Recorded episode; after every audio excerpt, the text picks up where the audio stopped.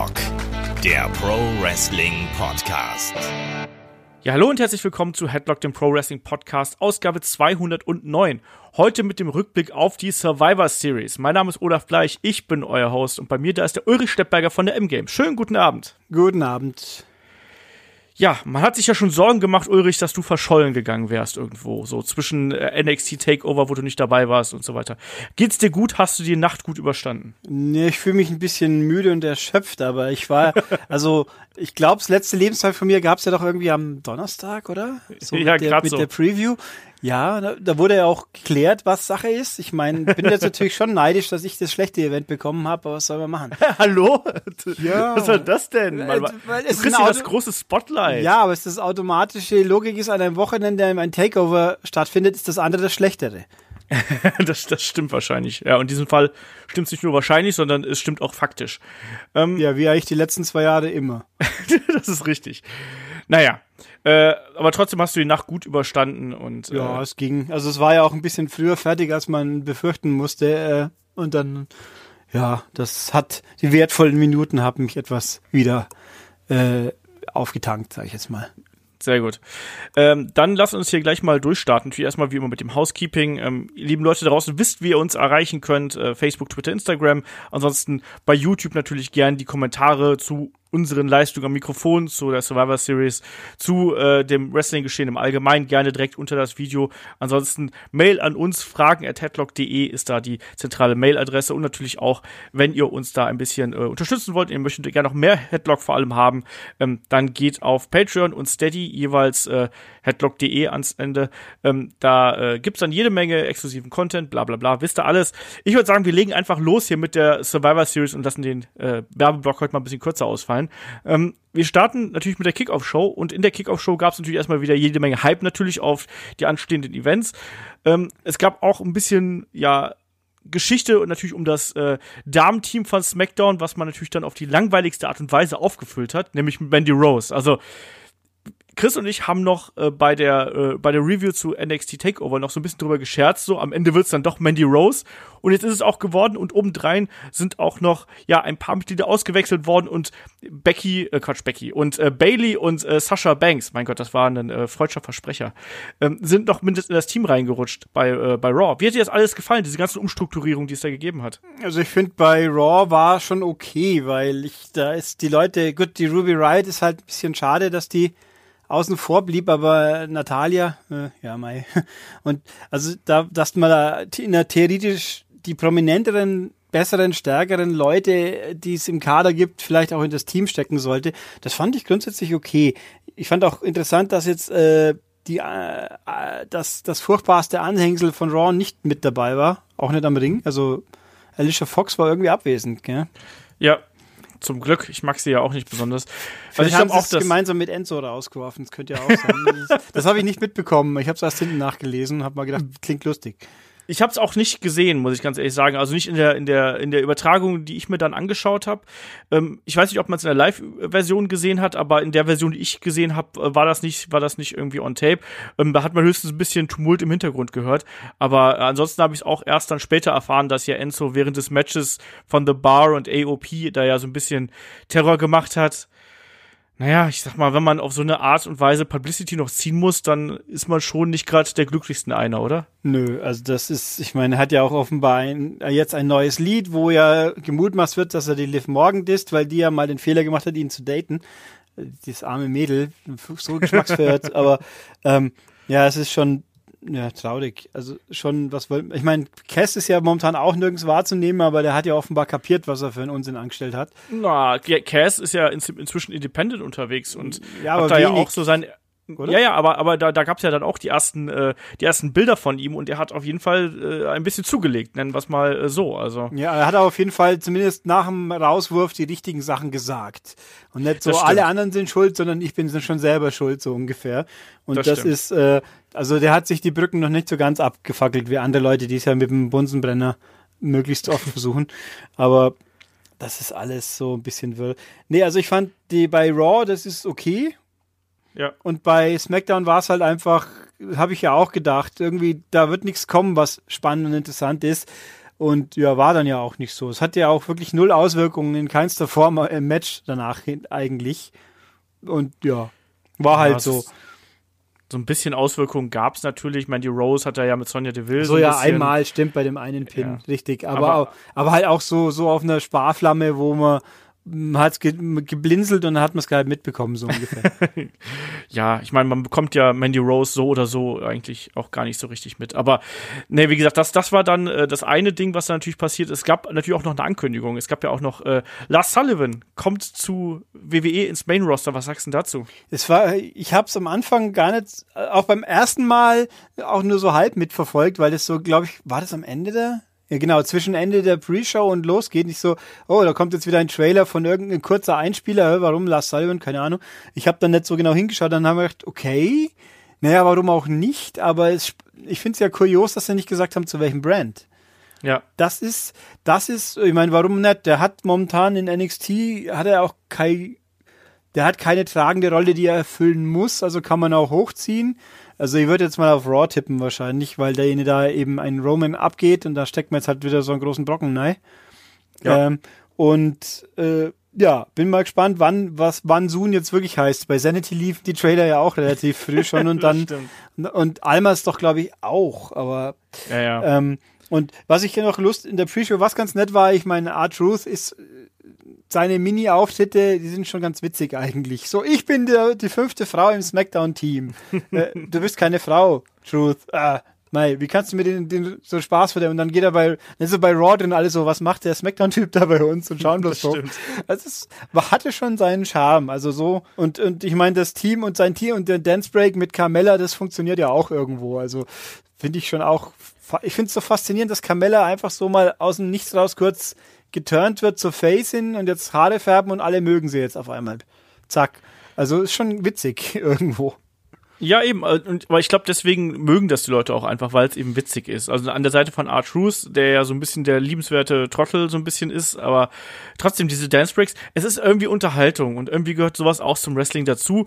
Ähm, dass jetzt gerade äh, Carmella natürlich nicht gerade die, die Beste im Ring ist, haben wir schon oft genug gesagt, aber ansonsten, das ist eine Rolle, die passt irgendwie zu ihr und das nimmt man ihr ab und von daher kann ich damit auch ganz gut leben und ich bin auch da ganz bei dir. Ich fand die Segmente mit Art Truth auch echt witzig einfach. Ja. Da habe ich vom Fernseher gesessen und habe mir einen gegrinst und habe gedacht, ja, das find, kann man machen. Ich finde auch, ich meine, ich finde es ein bisschen schade, das haben sie auch liegen lassen vom letzten Jahr Mixed Match Challenge, wenn man irgendwie Goldust und Mandy Rose länger ja. zusammengelassen hätte. Die, die haben halt einfach zampast.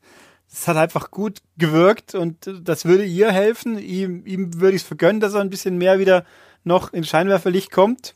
Oder ist der gerade verletzt, glaube ich, oder? Ich weiß es nicht. Ich ja. glaube, dass äh, Dustin Rose langsam einfach auch ein bisschen kürzer tritt, einfach was so die aktive Rolle angeht. Ja, ich meine, TV-technisch tritt er ja schon länger sehr kurz, so gesehen. Ja, ja, aber ich meine so im Ring und so. Ja, klar, aber also es wäre auch ganz witzig, aber nein, vielleicht kommt es ja nochmal irgendwann. Aber jetzt sind es ja in verschiedenen Brands, das macht es natürlich nicht einfacher, aber naja. Nee, also das, naja. also ich fand auch gut, um das hier noch kurz einflechten zu lassen, die Pre-Show, sie war natürlich wieder viel zu, wenn man so will, viel zu lang, aber sie war einigermaßen gut aufgebaut, hat auch informativen Charakter gehabt, wenn man nicht so die, die wöchentlichen Shows so endgültig drinsteckt. Also die Redundanz der Videoeinspieler war diesmal nicht so grob, wie sie früher schon mal war. Und sie haben diesmal paneltechnisch nur Leute aus dem direkten Umfeld genommen. Also natürlich Jay Lawler und äh, Booker T durfte auch mal wieder irgendwas rumstottern äh, und Beth Phoenix, aber halt eben kein Rosenberg, kein Roberts oder sonstige Clowns in der Richtung. Das fand ich fand ich angenehm, muss ich sagen. Ja, wenn du das sagst. Ich habe es wie immer geskippt. Ich habe das nur letztlich das Match gesehen, ähm, weil dafür sind mir die zwei Stunden dann zu teuer. Weil ich weiß genau, dass da nicht so wunder wie viel passiert. Ich bin da einmal so durchgesprungen und habe mir die wichtigsten Sachen angeschaut. Wie dann zum Beispiel das äh, ja, Tag Team Survivor Series Elimination Match zwischen Team Raw und Team SmackDown. Auf Seite von Team Raw hatten wir natürlich da Chad Gable, Bobby Roode, The Ascension, die Lucha House Party, The Revival und das B-Team. Und bei SmackDown hatten wir die Usos, New Day, die Colons, äh, Sanity und natürlich ja den Club, die Good Brothers, äh, wie auch immer, Anderson und Gallows. Und ich sag mal, der Anfang war ganz schön holprig, natürlich auch bedingt durch die Verletzung von äh, einem Kalisto, der sich ja ganz in der Anfangssequenz wirklich da bei äh, mit mit einem der Colons, ich glaube es war mit mit Epico, bei einem der Flips ähm, irgendwie das Knie verdreht hat und dann noch mal sich endgültig das Knie zerschrotet hat, also dann noch mal unbedingt irgendwie eine Springboard-Aktion zeigen musste. So, naja, und da hat man dann gemerkt, dass die da sehr sehr viel rum improvisieren mussten. Generell hatte ich den Eindruck, dass hier und da so ein bisschen ja, ein bisschen Sand im Getriebe war, aber grundsätzlich gerade die Schlussphase fand ich ordentlich. Ulrich, wie hat dir das hier gefallen? Ja, also ich fand, es waren einfach zu viele Leute, um eine richtige Struktur fahren zu können. Gefühlt, teilweise war es eben der Anfang des Kuddelmuddel, das habe ich tatsächlich nur mitbekommen, da wahrscheinlich nur mit halbem Auge zugeschaut, weil er eben doch noch Pre-Show, ähm, dass, dass halt die Kommentatoren sich so drüber gewundert haben, wieso jetzt bitte schön hier bei den Lutscher House Party die Leute durchrotiert werden dürfen. Und dann später ist mir irgendwie auf der Smackdown-Seite dann New Day verloren gegangen. Die waren dann plötzlich nicht mehr da und ich habe nicht mitbekommen, wann und wie eigentlich. Und äh, dafür habe ich vorher mitbekommen, dass äh, ich fand ja, dass SmackDown mehr prominente Teams in Anführungszeichen hatte und dass halt Sanity wieder sträflich untergenutzt war. Die waren einfach weg. Ich fand, dass ein Ascension, die haben mehr leisten dürfen wie ein Sanity. Und das, mhm, das, ja. ich meine, natürlich muss man jetzt bei auf der Raw-Seite ein paar mehr Leute stärken, weil die ja niemanden haben, so ungefähr. Aber das ist echt bitter, weil Sanity wäre ja eigentlich so cool und nix los. Man hat bei SmackDown natürlich sehr stark den Fokus auf äh, New Day und die Usos gesetzt in einer gewissen Art und Weise, ähm, was aber auch einfach daran liegt, dass der Rest so ein bisschen Füllmaterial gewesen ist. Ich habe ja schon letztes Mal gesagt, dass ich dieses Segment, wo da die Usos quasi ihr Team rekrutiert haben, so ein bisschen albern fand, weil man ja so wirklich so ein bisschen aus der Mottenkiste die Leute rausgekramt hat. Ne? Wo, wo kamen die Colons her? Wann haben wir das letzte Mal die Good Brothers richtig in Action gesehen und Sanity ja genauso. Also äh, ja, Sanity tut mir auch leid tatsächlich, weil das ist eigentlich ein Team mit Zukunft, äh, hat hier aber auch nicht so eine große Rolle spielen dürfen. Ähm, mir haben, wie ich schon irgendwie auch in der Preview gesagt habe, mir hat äh, Gable und, und Bobby Root haben mir äh, ganz gut gefallen gefallen, inklusive natürlich dem Glorious Chant, den man vorher gehabt haben. Und dann gegen Ende, ja, das war dann äh, wie ich fand, eine durchaus gute Mischung, auch dass man dann wirklich auch Revival äh, ja längere Zeit drin gelassen hat, dass auch Revival äh, das eine oder andere Team da eliminieren durften. Das hat mir mal gut gefallen. Und nachdem man diese erste Hürde genommen hat in den Kampf, also weil es hat wirklich gerumpelt und gepumpelt bis zum geht nicht mehr, äh, dann ist es am Ende doch wieder den gewohnten Gang gegangen und damit konnte ich dann auch wirklich gut leben. Das war jetzt nicht das beste Elimination Match, was ich äh, jemals gesehen habe, aber für so ein Kickoff-Show Match war das durchaus äh, in Ordnung. Und ich sag mal, ich würde gerne ein Match zwischen den Usos und dem Revival mal sehen, so in voller Länge, weil ich glaube, das könnte was Gutes werden, oder? Ja, ich glaube, Revival, die konnten, die könnten mit vielen was Gutes liefern. Ich, die haben ja bei NXT waren sie ja einfach großartig. Aber irgendwie im Main Roaster, gut, da kamen die Verletzungen nahe und das hat ja alles total durcheinander gebracht. Und jetzt warten wir ja drauf, ob die jetzt gegen AOP programmiert werden, weil das wäre ja eigentlich das Naheliegende. Ja. Aber irgendwie, da bin ich momentan auch ein bisschen skeptisch, weil wie die positioniert werden und äh, das, da kommen wir ja nachher noch hin. Aber ähm, ja, also ich fand das Match an sich war schon ganz ordentlich, auch wenn halt eben Kuddelmuddel, aber es hat ein paar Lichtblicke und ein paar Seltsamkeiten, die sich dann durch den ganzen Abend ziehen, schon quasi voran, vorab gekündigt, finde ich. Vorab angekündigt, so rum.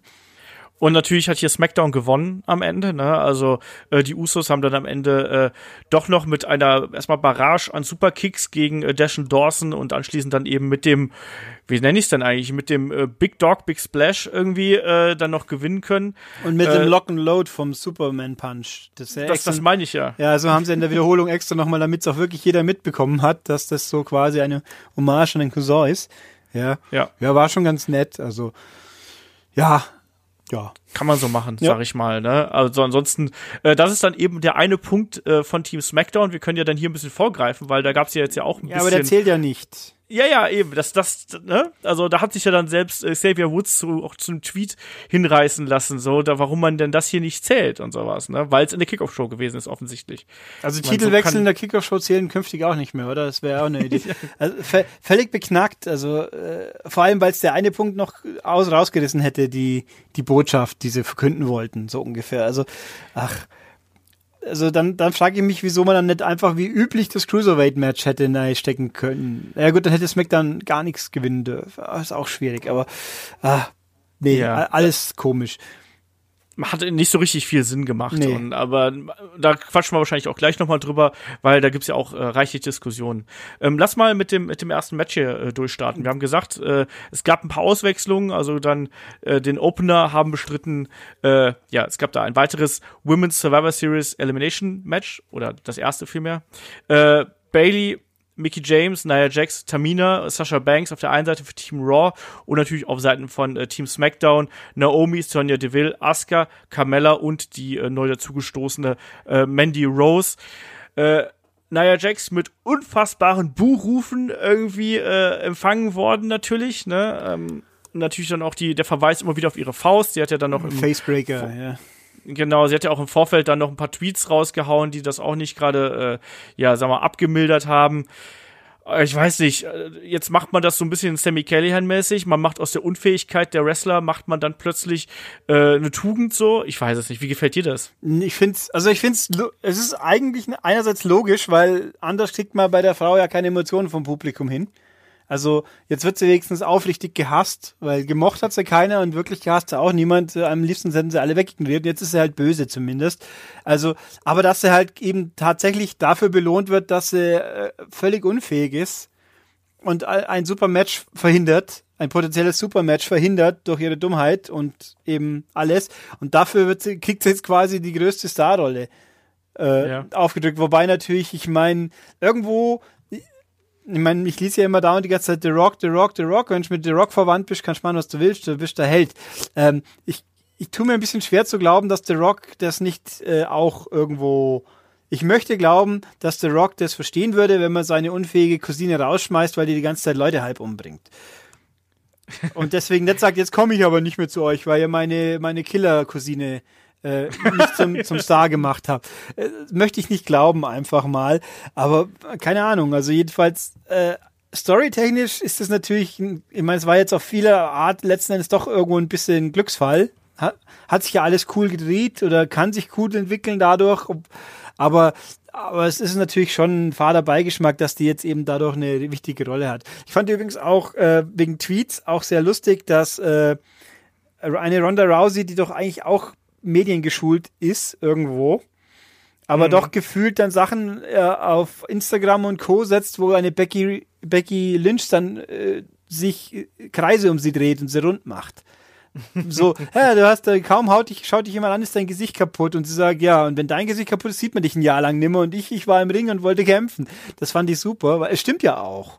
Ja. Es, ich fand übrigens auch sehr lustig, äh, natürlich die Promos, die immer zwischendurch liefen für Marine 6, wo ja Becky Lynch die Böse spielt. Ja. Kann ich hier übrigens eine 60-Sekunden-Kritik einbauen. Äh, ist nicht so gut wie Teil 4 und auch nicht wie Teil 5. Und es wird kein Teil 7 geben. Okay. Also, das, ich definiere es jetzt mal nicht als Spoiler, aber Shawn Michaels hat da noch Haare in dem Film und Becky Lynch ist eine fiese Sau. Also, das passt eigentlich ganz gut, aber andere Aspekte, nö. Also, wer ihn findet, zufällig, es, man kann Schlimmeres anschauen, aber man muss ihn wirklich nicht gesehen haben. Wem hat eigentlich der Dings? Miss hat doch irgendjemand die DVD, die Blu-ray in die Hand gedrückt, oder? Der hatte die zumindest eine in der Hand nicht. mal irgendwann, oder was? In der Ja, er, er wollte sie ja seinem ganzen Team schenken irgendwann und äh, oder meinst du jetzt beim beim Entrance? Da hat er den ja auch mit rausgebracht. Irgendwie, ja, also es war, er hat es zumindest ich gar nicht erwähnt. mitbekommen. Also irgendwas war da. so, so, Aber ich musste auch da zum Beispiel lachen, als dann äh, R-Truth gemeint hat, dass er sich auch sehr darüber freuen würde, wenn Becky Lynch die DVD für ihn unterschreibt. Ach so, richtig, das war super. Ja, ein Autogramm von Becky Lynch. Und er so, mh. Das, das war Genau. schon auch witzig, ja. Nee, also das, ja. Ja, Genau. zum Match. Zum Match, Ne? ja. Es, es war ein Match. Ja, es war da. Ähm, natürlich da auch äh, im Mittelpunkt natürlich Nia Jax auch in einer gewissen Art und Weise, gerade gegen Ende natürlich sehr dominant.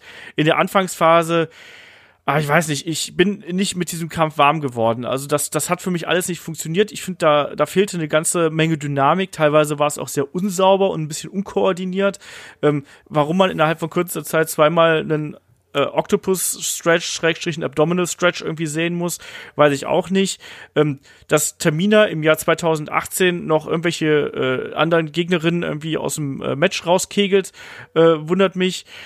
Äh, Ja klar, dass dann irgendwie eine, eine Carmella sie dann einrollt und, und glücklich ist, bevor sie dann von, von Nia Jax so ein bisschen platt gemacht wird.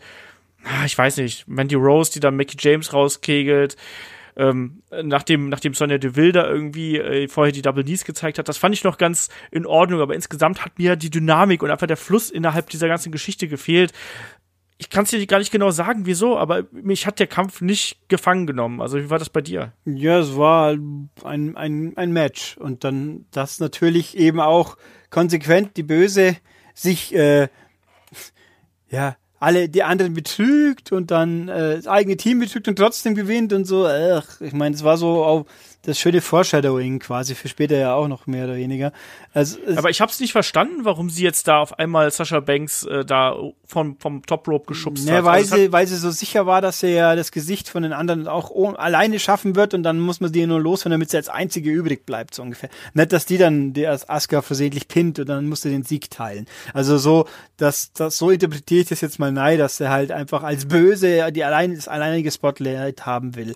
Das ja, aber es war halt auch so so bemüht. Oh, ja. oh jetzt betrügt sie es doch noch. Ja, super. Nö. Ja, also es hat äh, für mich auch nicht so wirklich zusammengepasst. Auch die Darstellung der Aske hat für mich nicht so wirklich äh, funktioniert. Die hätte man vorher ein bisschen dominanter darstellen können. Also sie hat ja eigentlich auch jetzt keine riesengroße Rolle gespielt. Ähm, weiß ich, da, da, da, da griff nicht viel ineinander, sage ich jetzt einfach mal so ganz äh, beinhart und das dann am Ende dann auch eben eine, eine Nia Jax relativ sang- und klanglos quasi innerhalb von einer Minute, also Asuka hat ja dann erstmal äh, Profit quasi aus der Aktion von Nia Jax geschlagen und hat Sascha Banks ja einen Asuka-Lock genommen und wirklich dann nur eine Minute später und ich glaube nach drei Leg-Drops und was war es noch, noch irgendwie was, genau, Simone Drop war es noch, äh, dann war die Geschichte auch gelaufen, ne? Also oh, sehr, sehr unspektakulär und irgendwie sehr unrund alles. Hat mich, hat mich überhaupt nicht abge, abgeholt. Und da war ich auch echt enttäuscht, weil ich habe gedacht, äh, wir haben schon Damen-Matches gesehen, auch gerade diese Special-Damen-Matches, egal ob es ein Rumble gewesen ist oder irgendwas anderes, die dann auch wirklich überzeugt haben, aber hier überhaupt nicht hat für mich gar nicht gepasst und äh, damit lass uns auch weit, einfach weiterspringen. Weil ich, ich glaube, du warst auch nicht so zufrieden mit dem Kampf. Nein, oder? ich, ich, ich, ich schaue ja gerade nebenbei und versuche gerade mich zu erinnern, wann Mickey James rausgeflogen ist, weil auch da habe ich jetzt irgendwie nicht mehr im Kopf, was da passiert ist. Mickey James ist durch die, äh, ist von Sonya Deville rausgekiegelt worden. Ach so, das war das, wo diese Tag-Geschichte war, oder? Genau, und dann Richtig. Sonya Deville hat die Double Knees gezeigt und Mandy Rose hat dann, hat dann ganz schnell den Tag gemacht, ja. genau. Nee, also ich fand ich fand irgendwie so sinnfrei, die, die Kap Kapitänin Captes von SmackDown, Naomi wird gleich am Anfang sang- und klanglos mal in Rekordtempo rausgescheuert. Auch das fand ich ein bisschen irgendwie komisch. Warum so schnell, äh, warum man ausgerechnet Naomi da, äh, Nanu. Also ja. es, äh, gut, die, wenn ich mir so anschaue, mit gut mit Asuka, äh, mit Mandy Rose und Sonja Deville wollten sie eine Geschichte erzählen, eine super spannende. Mike Carmella hat einen Dance Break gebraucht. Asuka. Ja gut, also so gesehen war klar, wenn man so durchgeht, naja, Naomi war die verzichtbarste, aber die, aber warum ist sie dann die Anführerin? Also, hätten wir doch Carmella zur Anführerin, hätten wir R-Truth zum, zum Kapitän machen können. Das, Ehrenhalber. Ich mein, ja, ich meine, bei, bei Raw ja schließlich auch eine Nicht-Beteiligte, die Kapitänin. Also, warum nicht? Ach, es war alles so kuddelmuddel. Ich finde auch grundsätzlich übrigens doof, dass zwei Elimination-Matches hintereinander waren. Also gut, das eine war ja die, die Pre-Show, wie wir uns erinnern, die zählt ja nicht, aber trotzdem waren es halt zwei Elimination-Matches am Stück. Warum? Hätten wir doch die Cruiserweights von mir, also halt irgendwas dazwischen gelegt, was halt nicht genau das gleiche Match gewesen ist. Ja, ja, aber du musst, musst ja immer noch sehen, dass, äh, wenn du jetzt die Cruiserweight-Matches, äh, die Cruiserweights dazwischen gelegt hättest, hättest du die als Opener gehabt in irgendeiner Art und Weise. Ja, gut, dann nimm halt Nakamura und Rollins als Opener. Da ging es ja auch um nix und es war zumindest sind Stars, die, also, ja, ich finde es halt komisch, dass man die zwei, äh, dass man wirklich back-to-back -back die Elimination-Matches macht. Die hätte man doch über die, die Nacht verteilen können, quasi. Oder mehr. Ja. Zum, also ein, zwei Matches Unterschied. Von mir ist auch mit dem Tag-Match aufmachen, dann hätten wir es hinter uns gehabt. So oh Gott, naja, da werden wir gleich noch drüber sprechen. Das ja. war ja auch äh, ziemlich grauenhaft. Aber ich weiß, ich fand das so von der Anordnung her, WWE hat es jetzt gerne gemacht, dass man äh, die Damen quasi in den Opener äh, reinsetzt. Ähm, ich meine, Stimmung war ja auch so zumindest halb zeitweise da, zumindest dann, wenn Nia Jax irgendwie was getan hat, äh, war die negative Stimmung auf jeden Fall da. Ansonsten fand ich die Publikumsreaktionen ohnehin ein bisschen merkwürdig. Also mal so zwischen, die schwankte so zwischen, ja, wir haben Spaß, aber manchmal auch einfach so sehr leise und manchmal auch dann so ein bisschen destruktiv, gerade was dann bei Ronda und Charlotte passiert ist. Hm. Naja, fand ich ein bisschen merkwürdig. Da, gut, da fand ich es ganz lustig, wenn man mal ehrlich, wenn ich ehrlich bin. Aber gut, äh, ja, nö, es war, also mir kam es auch vor, dass da fest die Halle Staples Center wird so, das ist doch gar mal so riesig, dass man sagt, das verliert sich halt alles ein bisschen. Äh, aber wenn halt wieder so Takeover anschaust, was wie da die Stimmung war und dann das, das ist schon wieder ein Unterschied gewesen, klar. Ja, das auf jeden Fall. Äh, machen wir weiter mit dem zweiten Match. Da gab es dann äh, Champion versus Champion, genauer gesagt natürlich Intercontinental Champion Seth Rollins von Raw gegen den United States Champion Shinsuke Nakamura von SmackDown. Und da haben wir so ein bisschen prognostiziert, das wird ein Füller. Ich muss sagen, das war ein ziemlich guter Füller. Also und auch ein ziemlich langer Füller mit äh, gut über 20 Minuten, 21 Minuten und ein paar zerquetschte. Äh, das hat mich in der Anfangsphase überhaupt nicht abgeholt. Dann aber gegen Ende äh, ist es dann wirklich noch mal richtig heftig geworden. Ich finde, die beiden haben einen guten äh, äh, Flow da kreiert und äh, das war für mich auch echt eine eine gute Überraschung. Ich finde, die beiden haben gut miteinander harmoniert. Also ab dem Zeitpunkt, wo so ein bisschen die Nakamura äh, ja, diese ganzen, diese ganzen Spielereien, also die Bad Vibrations und dieses ganze Getue, als das so ein bisschen weg gewesen ist und die beiden wirklich einfach nur, ja, einfach Gas geben konnten, da lief das, oder? Also, was ist deine Meinung zum Kampf? Problematisch immer, weil ich einfach Nakamura weiterhin einfach nicht viel abgewinnen kann.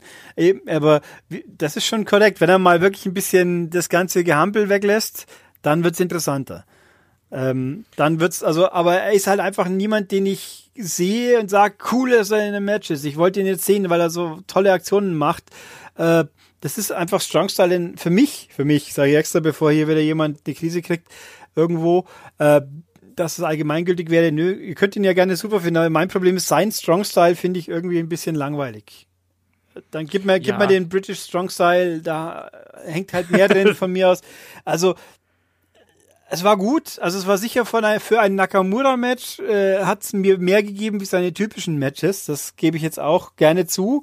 Aber hm, ein bisschen kürzer hat mich jetzt auch nicht gestört, wenn der Anfang vor allem äh, und hier auch, da hier kann man es ja auch mal einbringen, diese, weil es hier ja auch so auffällig war, diese un, unsägliche, oh, wir müssen die Leute farblich auseinanderhalten. Dann, ja, damit stimmt. man, und dann kriegt Rollins ein geteiltes T-Shirt, damit er wenigstens so quasi rebellisch ein bisschen ist. Und Nakamura hat irgendwie ein einen blauen Pyjama drüber gezogen. Also das war ja auch so, so ein schlapper Look, so ein blauer, so irgendwie so merkwürdig. Und bei den, bei den Elimination Matches lasse ich es mal nur einigermaßen eingehen, weil er ja viel Kuddelmuddel ist. Aber auch bei den kleineren Matches, dass sie ja auch alle farbkodiert sein mussten, ist es irgendwie so hohl. Aber ja, gut. und Nakamura sah wirklich schlimm aus äh, mit den Klamotten. Also auch dadurch, dass er eben noch diese äh, blauen Stulpen an den Armen getragen hat, das sah, das sah ganz, ganz schlimm aus. Also ich habe, wir haben da schon im Vorfeld äh, des Podcasts ein bisschen drüber gesprochen. Ich finde das auch nicht schön, dass wirklich auch in den Einzelmatches die Wrestler dann äh, die Shirts tragen und so. Also man sollte doch, wenn überhaupt, dann sollen sie entsprechende ja, Klamotten quasi dann in den Farben haben, aber nicht irgendwie dieses T-Shirt einfach umgenäht und drüber. Das hat mir überhaupt nicht gefallen und hat mir so ein bisschen den, den Look von ganz vielen Wrestlern kaputt gemacht. Also ich finde, Seth Rollins lebt auch einfach davon, wie der nun mal obenrum aussieht. Tut mir leid. Ich meine, das ist ein, das ist ein gut gebauter Typ. Der soll nicht die ganze Zeit irgendwie so ein komisches, notdürftig zusammen getackertes Shirt tragen. Also, und Nakamura sah halt einfach aus, als wenn er gerade, weiß ich nicht, noch nicht mal aus dem Bett gekommen wäre. Also er sah ja einfach nur aus, als wenn er sich gerade von der Couch runtergerollt hätte mit seiner Schlaghose und mit den und mit den, mit den Stulpen darunter. Ich finde, das sah, das sah echt nicht gut aus und das hat mich auch den ganzen Abend durch äh, gestört. Ähm, hat dich eigentlich gestört, dass ein Dean Ambrose jetzt gar nicht aufgetreten ist? Äh, ich meine, eigentlich sollte man ja froh sein, dass mal ein Match ohne irgendwie Outside Interference doofes Gimmick abläuft, aber in dem Fall hätte es mich tatsächlich halt einfach nicht gestört, weil äh, vor allem auch, wenn man dann ja überlegt und hinten nach, ach übrigens, beim nächsten Pay-Per-View hast du jetzt ein Titelmatch gegen Dean Ambrose. Warum? War ja. was? Jetzt einfach so, der, ich meine, wenn, wenn so quasi das irgendwie High Stakes, weil der ihn den Sieg gekostet hat oder halt irgendein Schabernack oder irgendwas, nix, einfach so, ach übrigens, dein nächstes Match ist dann gegen den. Äh, das? Also, einerseits, wie gesagt, gut, dass es mal ein Match, sauberes Match war, einfach. Andererseits, in dem Fall hätte ich wirklich nichts dagegen gehabt, wenn es ein bisschen, also überhaupt eigentlich in diesem ganzen, in der ganzen Survivor Series gab es das doch quasi gar nicht, oder? Da war, da war nee. überhaupt nichts. Sie waren eigentlich alle sauber, respektive nur Leute, die von vorne weg da waren, wenn man, ja. wenn man so will. Also das ist schon eigentlich verwunderlich. Also, also hier hat sie, ja, hätte sich einfach angeboten. Ich meine, sie haben ja oft genug jetzt da Sachen gemacht, wo die billigste Lösung, siehe Mandy Rose, statt eine Überraschung und das und das, aber dann hätte man hier den erwartete Interference in irgendeiner Form halt Hätte genau, ja trotzdem gewinnen können, da hätte ich auch nichts dagegen. Also hat er oder erst nach dem Match oder so, weißt ja. du, dass er dann, dass dann, dass dann Ambrose ganz schnell reingerannt kommt, verpasst ihm irgendwie die Dirty Deeds und haut einfach wieder ab. Ich find's auch merkwürdig, dass dieses Match, was sie jetzt für TLC angekündigt haben, ne, äh, Seth Rollins gegen Dean Ambrose, dass das zumindest für den Moment noch nur ein normales Match ist, weil eigentlich ist es doch, das schreit doch nach einer Stipulation oder nach Leiter oder sonst irgendwas. Also vielleicht kommt das noch, aber ist halt so meine, fand ich ein bisschen merkwürdig, oder nicht? Ich habe irgendwie automatisch gedacht, das hat schon. Also erstmal, der Titelmatch ist es ja schon, gell? Ja. Ja, ja. Dass das schon mein TLC, dann sind halt irgendwelche Leute dabei, aber guter Punkt. Äh, schauen wir halt mal. Irgend ja, es ist alles. Es, äh, ich finde auch, ich muss hier auch wieder einbringen, ein bisschen, äh, gut, in dem Fall macht sich's. Die Kommentatoren, grundsätzlich, es war ja auch irgendwie die Mischung, wer diesmal was wie kommentiert hat, war ja völliges Kuddelmuddel. Ich habe mm. überhaupt nicht durchgeblickt, wie da rotiert worden ist, wann wer wie und warum bei den äh, ich meine, gut, Graves steht für beide Brands, das ist schon richtig, aber dann sitzt er mit den restlichen Smackdown-Leuten in so einem Dings-Match, in, in, in so einem Survivor-Match. Hat er nicht ein Kommentator von Show A und der Color-Kommentator von Show B mehr Sinn gemacht.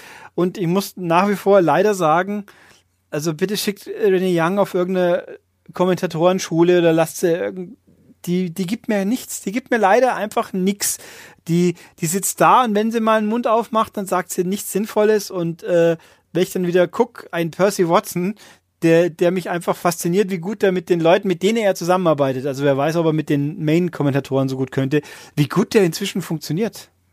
Ja, der, der gibt mir, wenn der mit Nigel McGuinness und sei es Vic Joseph oder Moron, gut, Moronado ist wieder ein anderer Fall da, äh, der, den könnte man ein bisschen runterdrehen, dann fände ich es auch okay. Also nicht ganz so hippelig. Mama effing Mia. Ja, super. Habe ich gelacht.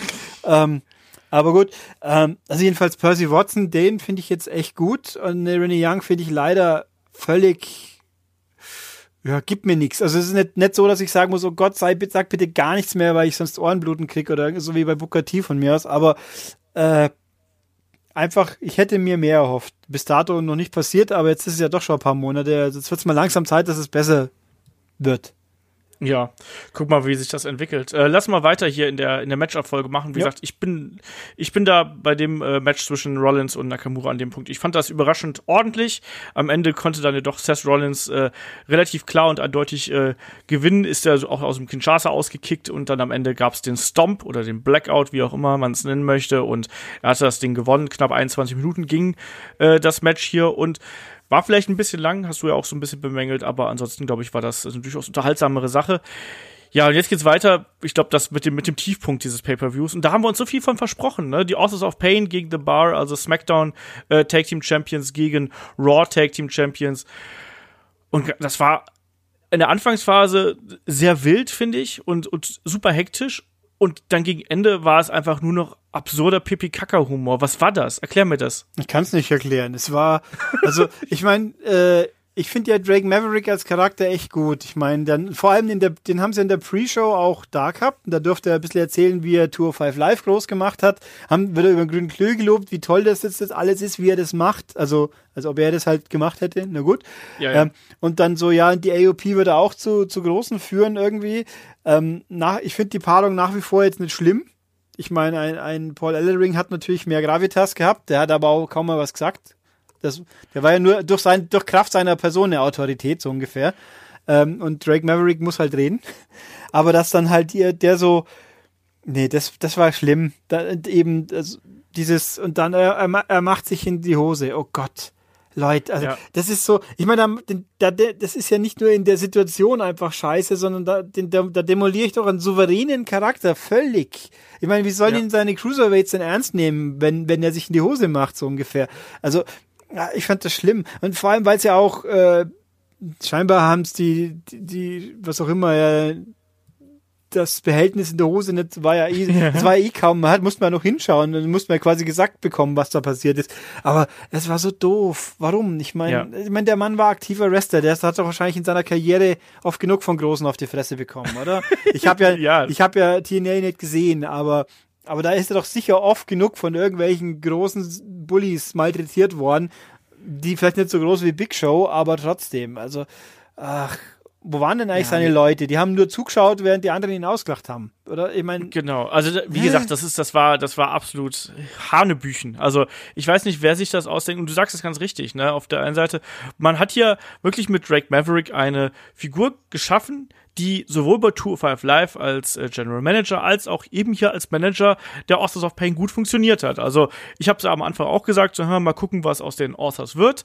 mit, mit ihm an der Seite. Aber irgendwie hat der da was. Ne? Und das macht man in einer Runde jetzt kaputt. Und abgesehen davon, das sah ja auch so künstlich aus. Also ich habe mich schon, als, als, als Big Show ihn da hochgehoben hat und als er ihn da gewirkt hat, hab ich mir gedacht so, was greift sich denn der gute Drake da die ganze Zeit so komisch an die Hose? Was soll das denn? Was soll das denn? Und wie du gesagt hast, es hat ja auch noch nicht mal richtig funktioniert. Und diese Grundsatzidee ist eben einfach schon total dämlich und ich habe da eigentlich auch fast gar keinen Bock mehr drüber zu reden, weil das einfach so absurder Blödsinns ja, und eben, was machen denn ist. seine Leute? Die, die, stehen, Ja. die schauen zu und warten ab, bis die Ablenkung perfekt ist und dann mache ich dann, dann hole ich mir, also eine, eine, eine die, die äh, AOPs sollten das nicht nötig haben, dass sie selbst gegen The Bar, die ja wirklich toll sind, äh, dass man da so eine Aktion nötig hat und dass man die überhaupt nicht mit Power inszeniert. Plus, die, so im Nachhinein betrachtet, die, die leiden unter diesem T-Shirt-Zwang, haben die mit am meisten gelitten vom Look her. Bei denen sah es halt mal richtig doof aus.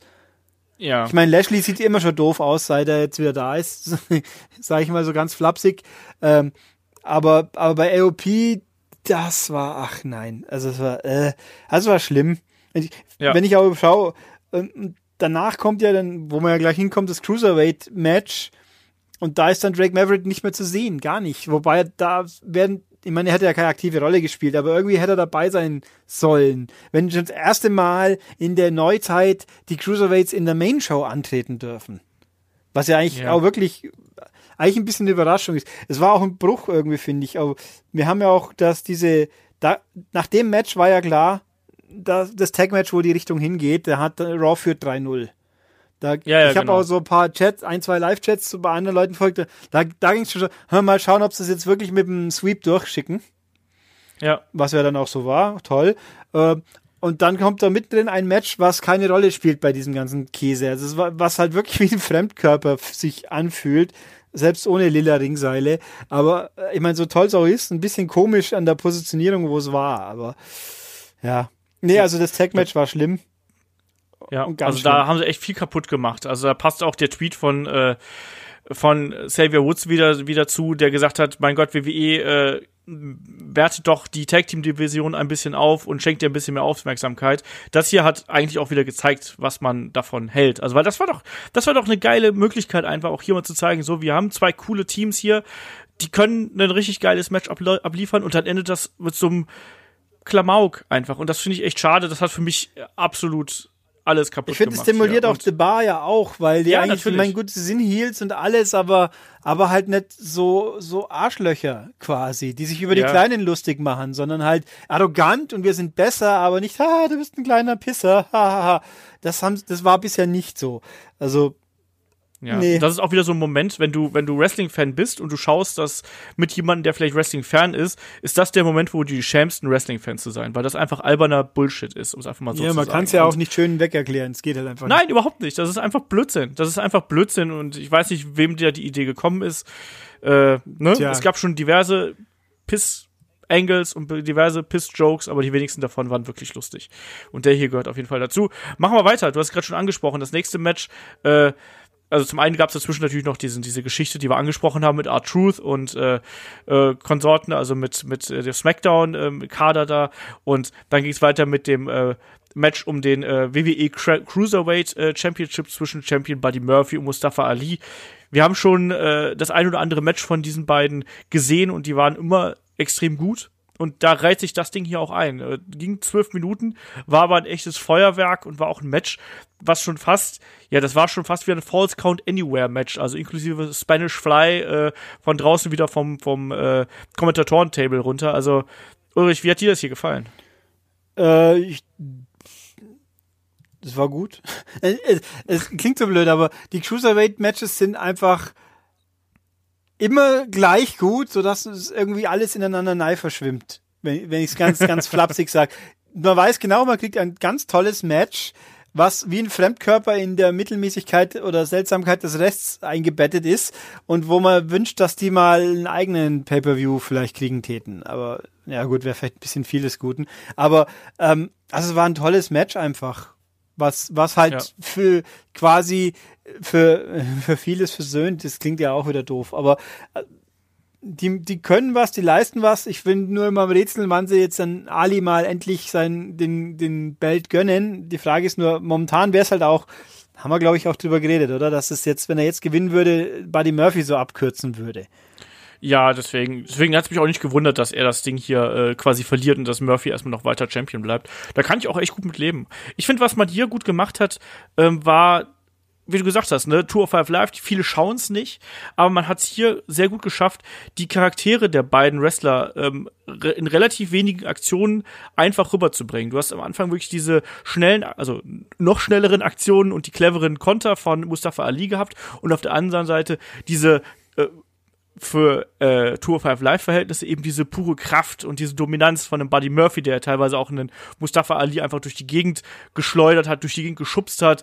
Und das hat man hier eben äh, richtig gut gemacht. Und was ich richtig krass fand, war dieser, äh, also das war schon wirklich fast an, an Selbstmord, ne? Also als, als Mustafa Ali da auf dem Top Rope war und Buddy Murphy schubst den einfach runter und äh, Ali fliegt wirklich rücklinks einfach in die, ba in die Balustrade rein. Also bei der Balustrade übrigens, da habe ich, seit sie dieses komische Kästchen da hängen haben, mit ja. was wohl irgendwo vom Hörensagen eine VR-Kamera zu sein scheint. Ja. Äh, ich weiß nicht, wo kam denn das in VR? Gesagt haben sie es nie. Diesmal. Nee, keine Ahnung. Also ich glaube, bei, bei Showdown oder irgendwo haben sie es schon mal erwähnt. Diesmal nicht. Ich habe aber auch gelesen rund um NXT, dass sie gesagt haben, ja, bei NXT haben wir ja mit diesen Leuchtdingen rumgetan und mit Feuer. Mhm. Ich so, was? Also dieses Kästchen, da, da warte ich drauf, bis mal einer mit Vollwucht dagegen knallt, weil er, weil er einen halben Meter zu weit links oder zu weit rechts in die Bande ja. fliegt. Und das kann dann ja nur schlecht ausgehen, wenn da mal wirklich jemand das Ding ungünstig erwischt. Aber ja, in dem Zusammenhang eben, weil so unkontrolliert durch die Gegend fliegen, mein, sei es jetzt ein Botch oder sei es, weil es halt einfach so riskant ist, dass äh, ja. so wie, wie der Dingsbums von Ricochet, der zweifache Mundzoll. Der, der war ja auch, habe ich mir auch gedacht, oh, das war aber gerade noch so, dass es halbwegs geklappt hat, aber ähm, nein, also das war, ja, tolles Match. Ich finde, was mich ein bisschen irritiert, ist, dass das Outfit von äh, Mustafa Ali mit dieser Billo äh, Mortal Kombat Gesichtsmaske, so. die, die bräuchte er einfach nicht, die hat er nicht nötig, er ist so face genug, so ungefähr. Aber nein, war, war super, kann man nichts sagen. Ja. Und äh, da passt halt auch das Kommentatorenteam gut, weil da hast du einen Nigel McGuinness dabei, der, der Vic Joseph macht einen wirklich guten Eindruck auf mich. Und ja. Percy Watson habe ich ja vorhin auch schon gelobt. Also da gibt's, das passt auch alles einwandfrei. Und das war halt ein schön, schöner Fleck mittendrin quasi.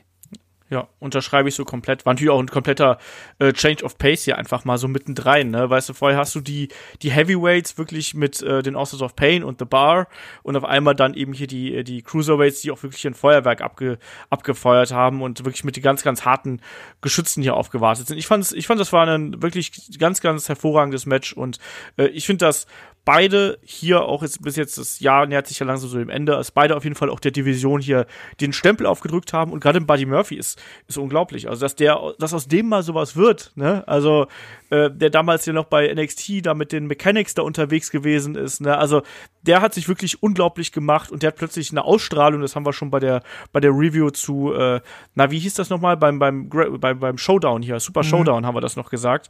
Äh, der ist echt richtig gut und äh, das hat er hier nochmal unterstrichen. Ich meine, ich finde, wenn man mal auch überlegt, der war Murphy und Wesley Blake, der jetzt Forgotten Son ist und und halt ihre ihre Begleitung quasi, die ja jetzt die große Nummer ist. Genau, Alexa. Ja, und jetzt, wenn ich mich jetzt nicht ganz täusche, Buddy Murphy und Alexa sind noch zusammen, gell? Oh, da fragst du mich aber. Schon, ich bin nicht so gut ich glaub, er, er, ich, ich, glaube, er ist Mr. Alexa Bliss, also hat er so jenseits vom Ding auch noch die große Nummer gezogen, wenn mal, wenn man so mag. also der, der hat schon alles äh, jetzt, man hat halt fünf Jahre gedauert, aber jetzt läuft's. Ja. Machen wir weiter, ne? Wir haben ja noch das äh, nächste große Survivor Series Match hier äh, auf der Card. Da fällt, da, genau, in dem Zusammenhang zu diesen Show-Vignetten im, im Locker Room, da gab's ja auch ja. hier eine, wo Braun dann so quasi für Ruhe sorgt und sagt halt, dich hasse ich, dich hasse ich, genau. dich hasse ich. äh, ah ja, du bist ganz okay, sagt dann zu Finn Baylor. Das fand ich ganz witzig. So, ja, ja, du bist schon okay, aber stell dich nicht, äh, aber reiß auch was. So nachdem du kleiner, kleiner Wutzel, du, du bist nett, aber du musst auch was leisten. Das, das war immerhin ein kleiner Humortupfer, weil, äh, ja, das Ganze, ach, das war ein Match, ich fand's auch nicht gut, muss ich leider sagen. Nee, ich, das war eigentlich ein Match, auf das ich mich ja sehr gefreut hatte, aber ja auch schon so mit, äh, mit diversen Hintergedanken, ob äh, Shane McMahon und äh, das ist dann auch letztlich wieder wahr geworden. Ich fand das also fangen wir mal von vorne an. Erstmal natürlich hier die Match-Ankündigung. Das habe ich ja bis jetzt noch nicht gemacht. Also wir haben auf der einen Seite natürlich das Team Raw, bestehend aus Braun Strowman, Dolph Ziggler, Drew McIntyre, Finn Bella und Lashley und natürlich am äh, Ring sind Leo Rush und Baron Corbin. Äh, auf der anderen Seite haben wir äh, das SmackDown-Team bestehend aus Shane McMahon, Jeff Hardy, The Miz, Samoa Joe und Rey Mysterio. So, und jetzt müssen wir eigentlich direkt die ersten Sekunden hier äh, abfrühstücken, wo es erstmal das Getöse zwischen Drew äh, McIntyre gegeben hat und Braun Strowman. Wobei mir übrigens bei diesen Vignetten total aufgefallen ist, wie groß ist eigentlich ein, ein Baron Corbin? Der ist ja wirklich genauso groß wie Braun Strowman. Also ich, ich habe den ja vor zwei Wochen da beim Tryout äh, getroffen quasi und ihm gegenüberstanden. Also Riesentyp Typ auf jeden Fall. Naja, egal wie. ja, ich meine, äh, also Baron Corbin ist auch sehr merkwürdig, weil momentan finde ich ihn wieder furchtbar langweilig. Also meistens, aber wie zu, zu seiner Zeit, wo, wo SmackDown äh, Talking Smack lief, da hat er ein paar richtig gute Promos rausgelassen. Und jetzt aber diese ganze Storyline mit diesem Acting General Manager, das ist, äh, die zieht sich ja wie Kaugummi und das macht's nicht besser. Und ich meine, das, das ganze Match war ja nur dafür da, hinten nach gefühlt auch. Äh, ja. Naja, es hatte zwei Gründe, würde ich mal ja, sagen. Ja, der zweite glaub, Grund, der, der ist aber noch nicht so richtig fertig, habe ich den Eindruck. Also ja, man muss mal gucken, ob wir jetzt denselben Grund meinen. Das ist ja die Frage. Ich hm. meine als zweiten Grund natürlich, dass man Drew McIntyre hier groß darstellen So ja, möchte. okay, das ja, aber ich finde, also es, es hat ja jeder erwartet, dass Shane irgendwas macht. Aber ja. was haben wir bekommen? Wir haben Shane McMahon ist wieder der ist wieder der große Macker, der dreimal durch den Ring hüpft und übrig bleibt. Ähm, und da, war, da hat mich ein bisschen schockiert, wir greifen jetzt ein bisschen vor, aber ich glaube, das können wir verkraften. Mich hat ein bisschen schockiert, dass der wirklich so rund gemacht wurde am Schluss und nicht noch ein bisschen mehr heroisch gelitten hat, sondern dass das Match eigentlich am Schluss relativ zack, wumms und jetzt ist SmackDown, hat natürlich eh die ganze Show, äh, ist ein Tonic gespielt worden, SmackDown sind die totalen Loser, wenn man so will, bis auf das eine Match, was nicht zählt. Ja. Und okay, ein anderes, aber das theoretisch. Ähm, aber hier halt so, ups, alle draußen und oh, Shane ist übrig, oh, er hat es aber auch schon verloren. Das ging jetzt aber doch schnell, so irgendwie. Ähm, und natürlich ganz am Anfang auch, äh, ist Joe verletzt irgendwie? Nee, ich glaube, das hat man wirklich nur deswegen gemacht, um äh, Drew McIntyre als klaren Heel zu positionieren und als dominanten Heel. Ja, dann hätten wir aber auch Jeff Hardy rausschmeißen können. Ich meine, das, der, den hat keiner vermisst. Der ist ein Sympathieträger, ja, der ist draußen, gut ist. Und also, aber da, da muss ich, da muss ich kurz einschreiten. Aber ein Samoa Joe auf der SmackDown-Seite hätte deutlich dominanter gewirkt, als das ein Jeff Hardy hier getan hat. Jeff Hardy konntest du quasi, der, der ist ja so, so durchgedümpelt über das gesamte Match. Der war da, aber hat jetzt nie die, die super große Rolle gespielt. Ähm, ein Joe, wenn der diese, diese, so, so ein Side-Act nur gewesen wäre, dann hätte das, hätte das garantiert auch den einen oder anderen gestört. Ich fand, das war relativ, auch wenn das, auch wenn ich mich selber gewundert und auch ein bisschen geärgert habe, war das quasi ein Opfer, was man Drew McIntyre ja zugute gebracht hat so ein bisschen und das konnte ich so ein bisschen nachvollziehen, äh, dass man dass man das gemacht hat, auch wenn es mich natürlich ja für Joe so ein bisschen geärgert hat, aber ich glaube, das gehört dann eben auch dazu, so als Nachwuchsarbeit quasi. Ja, ich hätte mir halt gewünscht, dass Joe ein bisschen eine Rolle spielt und dann von mir aus hätte er auch ruhig das Match ein bisschen ausgeglichener kommen können, weil eigentlich haben für mich gefühlt eben SmackDown waren die totalen Loser. Der einzige, der irgendwas gerissen hat, war Shane McMahon ausgerechnet, so ungefähr.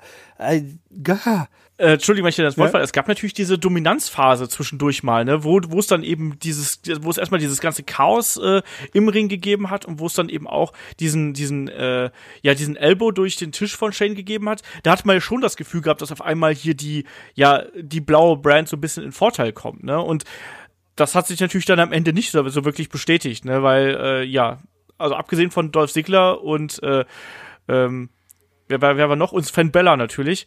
Äh, hat's ja dann, haben es ja dann alle nicht geschafft bei SmackDown. Ne? Aber ich, ich naja, finde ja so, auch, du, jetzt also ich finde auch äh, auch die Aussage bei bei Raw sind sich alle überhaupt nicht grün, aber immer noch so dominant trotz der Streitereien, dass sie die anderen einfach wegräumen, obwohl die ja mehr oder weniger Einheit waren. Ähm, ja. Und äh, dass Miss auch so den Lakai von Shane spielt, das finde ich ein bisschen irritierend, aber gut, das ist ja offensichtlich, äh, soll ja wohl irgendwo hinführen, mutmaßlich. Wobei, wobei eigentlich ja die, die Storyline Miss und äh, Daniel Bryan ja momentan wohl erstmal äh, in Urlaub gegangen ist, nehme ich mal an, weil die wird jetzt überhaupt nicht passen. Ja. Wo soll die, wie soll die in absehbarer Zeit wieder aufgewärmt werden? Geht eigentlich gar nicht.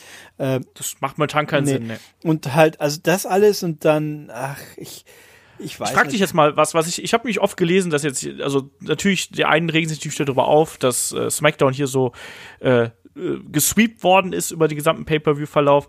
Ähm, Findest du inzwischen auch, dass ein Braun Strowman äh, zu dominant dargestellt worden ist? Weil er natürlich jetzt hier dann wirklich innerhalb von vier Minuten mal eben das komplette SmackDown-Team ausgeschaltet hat. Ne? Erst Jeff Hardy mit dem Power Slam, dann Rey Mysterio mit dem Power Slam, dann The Mist mit dem Power Slam und dann zum Ende noch einen total desolaten und kaputten Shane McMahon äh, mit dem Power Slam. Ist dir das schon zu viel? Weil ich habe gerade ein bisschen die Angst, dass man mit Braun Strowman genau denselben Fehler macht wie mit Roman Reigns so oft. Weißt du, der der darf jetzt alles aus dem Weg räumen. Ich habe schon ein bisschen Angst vom Rumble, ehrlich gesagt. Ich, ich hätte halt gesagt, äh, wenn sie es dann wenigstens mal konsequent durchziehen täten. So, ich meine, Braun Strowman hat, hat Krankenwagen umgeworfen. Er hat, hat Roman Reigns teilweise semi-massakriert. Da hätten sie halt einfach gleich, dann hätte es aber mal wirklich quasi schnackeln müssen und jetzt ist es auch. Und nett wie halt, äh, er wird von, äh, von Brock mal kurz rund gemacht. Ja. Das, es, es ist dieses Hin und Her jetzt einfach. Jetzt ist er wieder das Tier. Vor ein paar Wochen war da die totale Lusche. Äh, dann, und vor allem dann gewinnt er so und dann ist er aber zu doof, dass er guckt, wo, wo Baron Corbin gerade rumsteht, so ungefähr. äh, also vor allem, wo ja vorher noch spekuliert wird, hm, gibt es jetzt bis nach Survivor Series oder bis nach dem Match was der Deal mit Stephanie? Und dann ist das Match rum und dann lässt er sich natürlich wieder einen einschenken. Also das finde ich, äh, Übrigens auch ein signifikantes Moment in diesem Match war natürlich der Coup de Gras von, von Finn Baylor, der so, der auf dem Gesicht von Miss gelandet ist. Das sah auch sehr, das sah glaube ich nicht sehr, sehr sympathisch und gesund aus. Aua. der Double Stomp, ja. Ja, der war, der war jetzt, das war, aua, wie man da so abrutschen kann, das ist bitter. Vor allem für den, den es erwischt und. genau, aber, für den der unten liegt, ja. Ja, also das ist, nein, also das ist, also wenn ich, wenn ich Braun als Monster inszeniere, wenn dann immer die ganze Zeit sagen Monster among Men, dann muss man es aber halt auch einfach mal irgendwie durchziehen und dann lässt man halt zwei Monate lang unschlagbar sein. Aber immer dieses Hin und Her geeiere, das ist so, so ätzend. Ähm, ja. Bei, bei, wie war das aber jetzt noch? Es gab doch die Stipulation, die Sieger vom Mixed Match Challenge, die haben die Nummer 30 automatisch in den Rumbles. Genau, die ist, das Finale gibt's ja bei TLC und äh, die haben genau die Sieger aus dem Match, die kriegen irgendwie einen bezahlten Sonderurlaub oder sonst irgendwas und kriegen oben drei die Nummer 30 bei den Rumbles. Das ist eigentlich auch, wie irgendjemand geschrieben hat, eigentlich auch total blöd, dass man den letzten Rumble-Platz vorab garantiert. Das gab's früher auch schon ab und zu, glaube ich doch, oder? Aber, ja. aber halt in beiden Matches quasi den Überraschungsfaktor. Okay, es könnte noch eine große Überraschung kommen, gibt's nimmer. Die gibt's halt bei Nummer 29 theoretisch. Okay, aber ja, genau. Ja, außerdem in so ein, also ist jetzt nicht, nicht böse gemeint, aber die Mixed Match Challenge ist ja dann doch eher so ein Daddle-Faddle-Turnier. Also, und dann dafür quasi den größten äh, Vorteil innerhalb des Rumble-Matches zu verschenken.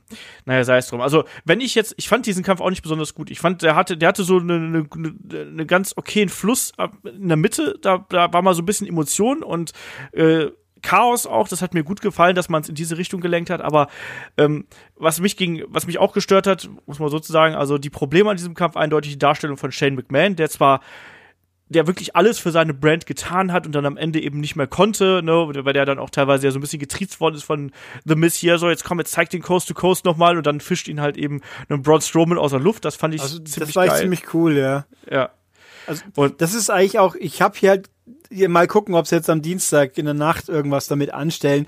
So nach dem Motto, dass jetzt dann halt Shane gegenüber seinem seiner Show heel turned quasi und alle halt, ja, weil sie ihn quasi blamiert haben oder weiß der Henker was, weil ich meine, irgendwie muss das ja, dieses, das hast du ja auch vorab schon erwähnt gehabt mal, dass wenn SmackDown so eindeutig abgewatscht wird, respektive Raw so überlegen ist, das muss doch irgendeine Storyline. Also wenn da nicht irgendeine größere Storyline draus geschnitzt wird, dann ja, was für ein Arsch. Aber selbst wenn eine größere Storyline draus geschnitzt wird, nachdem sie dauernd drauf bestehen, dass die zwei Brands nur bei Survivor Series gegeneinander antreten, äh, was soll da eigentlich draus entstehen? naja, du kannst jetzt halt eben dann die, die Führungsriege, ne, dann kommt dann Shane McMahon zu einer Page und sagt, mein Gott, du hast deinen Lockerroom nicht unter Kontrolle und wir müssen was ändern, wir müssen Strategie ändern, wir brauchen jemand anders an der Macht, wir müssen uns was überlegen, vielleicht auch, wir müssen eine härtere Gangart hier durchziehen, hier wird ja gemacht, was, äh, was, weiß ich nicht, wie bei den Hottentottens geht's hier zu und solche Geschichten, um es mal ganz blöd Ja, weil also ich, ich würde halt erwarten, dass jetzt äh, zwischen den Brands ein bisschen die Konfrontation, weil jetzt dann halt Roy immer sagt, edgy, badgy, das glaube ich nicht mehr. Ja, deswegen, deswegen finde ich es ein bisschen zu, weil vorher war ja noch am Anfang der Show, wo sich Paige und Corbin gegenüberstehen und sich gegenseitig dissen und Shit und Zeug, das war ganz, und hinten nach kam das dann gar nicht mehr, dass dann Corbin nee. zu Page gesagt hat, hey, hier, guck mal, ihr seid die totalen Loser. Das wäre wenigstens konsequent. Warum, warum steht man sich vorher gegenüber und disst sich und hinten nach, der Sieger äh, drückt, äh, streut nicht nur weiter Salz in die Wunde, so ungefähr. Also das fand ich ein bisschen, warum? Wenn's ja. vor allem, wenn es so eindeutig ist, warum dann nicht irgendwie noch das Ganze nutzen, um, ach, ich weiß auch nicht, finde ich komisch. Wobei, wo, das ja auch nicht ganz stimmt, im Rumble treten ja schließlich die Brands Leute gegeneinander an, mehr oder minder, also im Rumble selber. Ja, also, ja, also wenn, sie, wenn sie clever wären, könnte man da natürlich dann Rückbezug nochmal drauf nehmen und jetzt diese quasi diese Geschichte noch ein bisschen weiter stricken. Äh, hast du nicht letztes Mal gesagt, äh, aber, aber mir fehlt der Glaube oder sonst irgendwas? Also ich glaube da irgendwie nicht so recht dran. Nee, auch bei TLC auch als nächstes dann. Eigentlich, da, jetzt beim nächsten Paper, wo sie das erste Mal wieder aufeinandertreffen, dann sind, als ob nichts gewesen ist, oder? Da muss doch, da müsste irgendwas kommen und sei es auch bloß, dass dass Shane und Steph sich gegenseitig dissen. Ich hab, ach, nicht, dass ich werde, dass ich viel Bock drauf habe, aber äh, ich muss sagen, dass Paige mir inzwischen eigentlich ganz, die macht ihre Rolle eigentlich ganz gut inzwischen, finde ich. Die, die tritt jetzt gefühlt auch besser auf vor der Kamera. Sauberer, ja. viel, viel selbstbewusster, viel stabiler, viel weniger fahrig. Äh, die würde mir als Frontfigur völlig reichen. Ich brauche keinen Shane, aber den werden wir jetzt. Ach so, richtig. Auch da haben wir ja auch von wegen Outfits. Alle haben bescheuerte blaue Outfits an, außer Jeff Hardy mehr oder minder, aber der hat eh ein bisschen blau in seinem Outfit.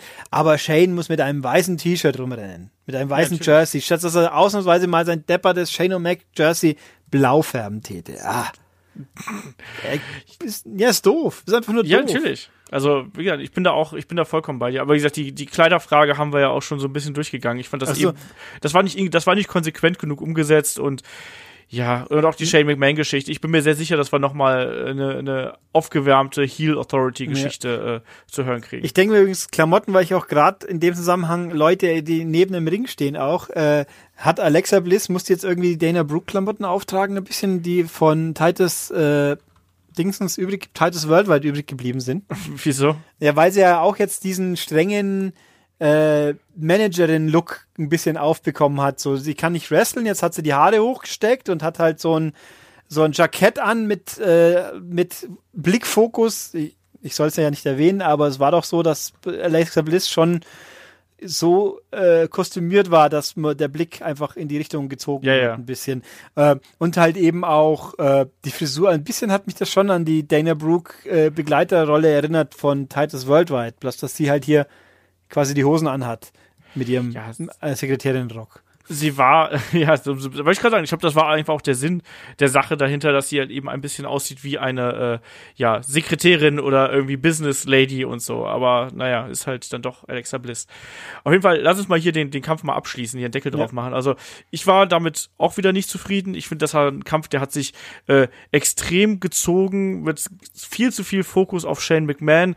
Und auch hier, man hat, das ist, glaube ich, so ein bisschen die Geschichte, die sich so ein bisschen, ja, wiederholt quasi. Ich finde, man hat hier zu viel vom Event und von den Matches auch äh, dieser ja wahrscheinlich demnächst aufkommenden äh, Storyline um Shane McMahon und um SmackDown geopfert. Und das hat mich hier auch ein bisschen gestört, weil man es gemerkt hat.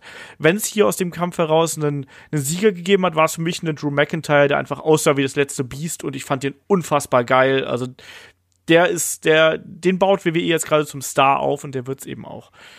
Ähm, machen wir weiter. Wir haben danach noch das, äh, ja, ich wollte gerade sagen, das Match der Damen-Championesses, aber das ist es ja nicht, sondern danach gibt's äh, Ronda Rousey gegen Charlotte. Charlotte ja als äh, ja, Vertretung für äh, Becky Lynch äh, eingesprungen. Und dieser Kampf hier war für mich das Match of the Night. Also das hat mir so gut gefallen, äh, genau was ich mir davon erwartet habe. Natürlich äh, kann man jetzt sagen, ja, die äh, Ronda, die hat ja immer genug Zeit und da darf man durchchoreografieren und so. Das fand ich hier aber gar nicht so so äh, dominant ehrlich gesagt, sondern ich fand es richtig cool, auch in der Anfangsphase, wie die beiden Griffe ausgetauscht haben, wie man die Stärken und Schwächen der beiden Kontrahentinnen hier dargestellt hat und dann am Ende auch äh, beziehungsweise Mitte, Ende dann auch wirklich diese äh, beiden Submission Moves dann wirklich gegeneinander gestellt hat. Ich fand, das war ein, ein tolles, tolles Match und das war all das, was ich mir davon äh, erhofft hätte. Und ich muss ehrlich sagen, ich habe ein paar Mal gedacht, Mensch, bei WrestleMania wäre es halt eben noch ein bisschen geiler gewesen, oder? Ähm, eine gute Frage. Also, also zum einen, ich, äh, ich habe ja, wir haben auch kurz vorhin drüber geredet, ob die Frage, ob dieses Match so gelaufen wäre, wenn Becky ja. dargestellt, weil eigentlich ein bisschen schon mit reinspielt jetzt, wie das Match so war und der ganze Ablauf, dass Charlotte einfach doppelt so viel Person ist wie Ronda. Die ist ja. eineinhalb Köpfe größer, hat, hat Arme, äh, die sind so dick wie die Beine von, äh, von der Ronda, so quasi, also die wirkt einfach nach viel mehr, auch einfach, auch in den, in den, in den Körpermaßen einfach zwangsläufig, ist ja so. Ja. Ähm, die, und die wirkt einfach so viel mächtig, wie ein Koloss quasi, wie David und Goliath ein bisschen. Äh, auch kann, klar, die, die baddest bitch on the planet hat dafür halt die Armbar, so ungefähr, aber alles andere spricht für Charlotte, wenn man so möchte. Ich finde auch gut, dass die aus vielen Sachen auch wieder rausgekommen ist, einfach weil sie einfach physisch dominanter erscheint und ist ja eigentlich auch. Das fand ich gut. Ich habe nach wie vor, mein Problem ist, dass halt eine Ronda Rousey erstmal ja in allen Ecken anmerkt, dass sie halt noch so frisch ist. Ich meine, was sie macht, macht sie sauber und gut überwiegend, aber sie macht halt nicht allzu viel, was eben natürlich dran liegt, dass es nicht schon seit Jahren macht, sondern erst seit kurzem. Aber je länger die Matches dauern, desto mehr mache ich mir Sorgen, dass sich immer alles um das eine dreht. Äh, kann sie jetzt den Arm anfassen oder nicht? Und da muss mal, irgendwann muss sie ein bisschen runter werden. Nur wie das gehen soll, wenn sie Learning by Doing machen soll und gleichzeitig die Shows verkaufen muss, äh, das, ich weiß es nicht. Also ich hoffe, dass das hinhaut. Ich habe vorhin auch gelobt, wie toll mir das bei Shayna Baszler inzwischen gefällt. Aber die, dass die natürlich viel mehr äh, im Hintergrund hat arbeiten können, vorher, nachher, während dem, ist auch klar. Aber ja, also ich fand auch das Match, also ich finde ihr Make-up wieder furchtbar, muss ich leider sagen. Wer auch immer, wer, da muss doch irgendjemand auf die Idee kommen, dass diese depperten Augenfarben einfach doof aussehen. Das sollte man meinen, aber da, seh, da bin ich halt anderer Meinung wohl. Ja. Ähm, und äh, insgesamt fand ich schon alles gut und schlüssig. Ich fand auch cool, dass dann Charlotte quasi so ausrastet und sie einfach so völlig vermöbelt hat. Das war, äh, ich meine, die, die, die, die, das mit dem Blut, ja. das war ja wohl ungeplant, scheinbar. Ja. Äh, wobei ich mich gewundert habe, dass, dass es dann plötzlich wieder weg war. Naja gut, irgendwann hört es halt auf. Ja, also, wenn du, wenn du dir quasi einmal fies in die, die Lippe aufplatzt, dass die dann plötzlich, dass die mitten in der Anstrengung wieder aufhört zu bluten, das fand ich Klar. Äh, gut, meine, mir hat nie jemand auf die Lippe gehauen, so dass es mal. aber das, das hat mich ein bisschen gewundert. Äh, das ist aber auch bei normalen Platzwunden im Gesicht so, kann ich dir aus, äh, aus eigener äh, okay. aus eigener Erfahrung sagen. Irgendwann, dafür ist ja eine Blutgerinnung nun mal da und gerade im Mundbereich geht das relativ schnell. Das ja, sieht ja immer ganz, ganz furchtbar schlimm aus.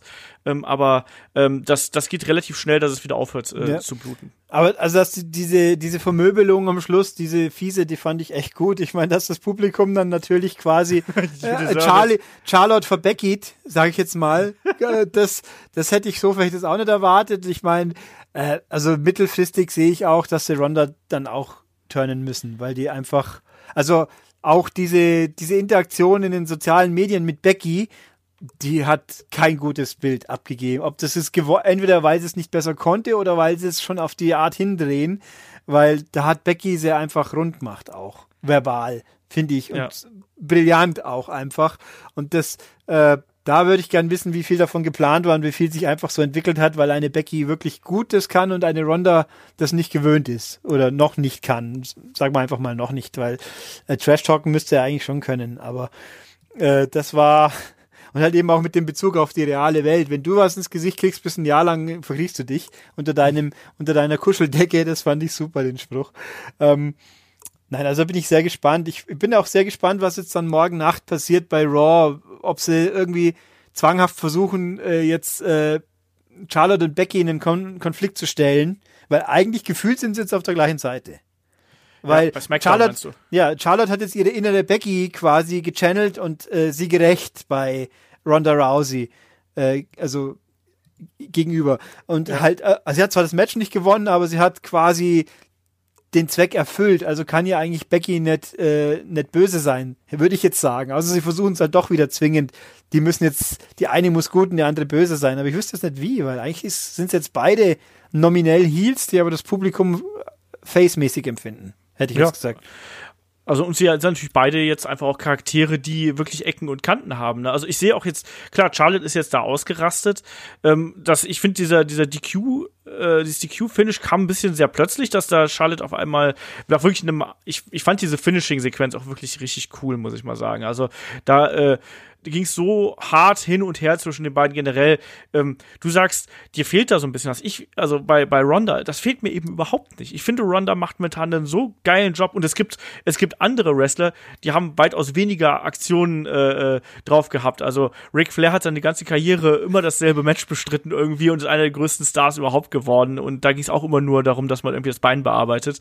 Ähm, ist eine andere Zeit, ich weiß, aber ich sage, mich, mich, mich stört das ehrlich gesagt nicht so und ich finde, äh, bis jetzt haben mich äh, die meisten Matches von, von Ronda äh, absolut überrascht. Und wenn du dir überlegst, sie ist halt noch in ihrem Rookie-Jahr und da schaust du dir eben andere, äh, andere Talents an, wenn du dir da wirklich mal die ersten, die ersten Kämpfer anschaust, das ist nicht auszuhalten. Und, und Ronda liefert hier wirklich ein geiles Match nach der anderen, nach dem anderen ab. Hat natürlich auch entsprechende Gegner, aber das hier war top, auch was sie da nimmt, teilweise an Aktionen und was sie da auch an Härte. Also sie steckt viel ein, das finde ich gut. Eben, Das, ja. das auch, ich meine auch das Match gegen Nia Jax, wo sie fünf Minuten lang durch die Gegend geworfen wird, was äh, vor ein paar Monaten mal, das macht ja auch Sinn, wenn da so ein riesen Koloss, Ja, so, so ein kleines Mädel durch die Gegend schmeißt, egal ob die im MMA mit Leuten in ihrer gleichen Gewichtsklasse anders umgeht, aber wenn jemand halt ein paar drüber liegt, dann ist es halt so. Äh, halt, das, dieser Minimalrealismus, sage ich jetzt mal, der macht schon Sinn. Ähm, aber ja, ich weiß auch nicht, mich stör, ich störe mich, glaube ich, auch ein bisschen, ich reibe mich dran, dass sie quasi als die, sie ist super unerfahren, aber die Göttin, weil sie mal in MMA war und halt einen Aufgabegriff beherrscht aus dem FF. Und alle anderen, die, die lang und groß dabei sind, die, die wirken dadurch quasi automatisch ein bisschen inkompetent, weil sie, weil sie da nichts gegen ausrichten können, gegen diese eine Aktion. Es ist halt so ein bisschen Totschläger, in Anführungszeichen. Ja, kann ich, kann ich irgendwie nachvollziehen. Wir haben ja auch schon mal gesagt, dass wir hier, dass man bei Ronda ein bisschen aufpassen muss, dass man sich nicht zu dominant darstellt. Ich finde aber, da, das hat man jetzt hier so ein bisschen wieder abge, abgeschwächt eigentlich, dadurch, dass sie dann auch am Ende äh, da so eins auf die, auf die Moppe bekommen hat und wirklich auf, aufs Derbste. Also die Sachen, die sie da eingesteckt hat, auch die Schläge mit dem Kendo-Stick, Ja, der Stuhl am Schluss war ja auch. Der Stuhl auch. Ja, okay. Ja, also, also das war schon heftig und ich glaube auch, auch gerade dieser einen Kendo-Stick-Schlag ging auch wirklich einmal von oben mitten auf den Kopf und solche Sachen. Also die hat da ordentlich äh, eingesteckt. Ich will nicht wissen, wie viel Striemen und blaue Flecken. Man konnte ja so ein paar Striemen konnte man ja schon erkennen, äh, noch als als sie da äh, aus der Halle gewankt ist. Ähm, zur Frage der Gesinnung, da bin ich wirklich auch mal gespannt, wie sich das jetzt einfach weiterentwickelt. Also auch gerade Rondas Blick am Ende äh, dieses Events, wo sie dann ja auch wirklich noch mal so ja fast schon so ein bisschen bitter äh, ins Publikum geschaut hat, wo so nach dem Motto, äh, so habe ich mir das hier aber nicht vorgestellt oder Ja, das kann man ja auch nachvollziehen, wenn das Publikum sehr, du hast Ja. es verdient, nachruft, dass er dann, dass er dann ein bisschen stinkig wird. Also ich, es, es wäre jetzt eine organische Entwicklung, wenn sie es halt zulassen, finde ich. Ein bisschen, weil ich überlege gerade, gibt's eigentlich, oh Jesus, dann haben sie bald ein paar wenige Faces überall. Denn? Also die Frage ist, ich meine, es gibt ja auch die, immer die Mutmaßung, ob sie auf WrestleMania die Horsewomen auf, gegen Horsewomen hinarbeiten. Dann müssten wir ja Becky und Sascha auch noch mal irgendwann mit ihren zwei alten Kolleginnen wieder zusammenkoppeln.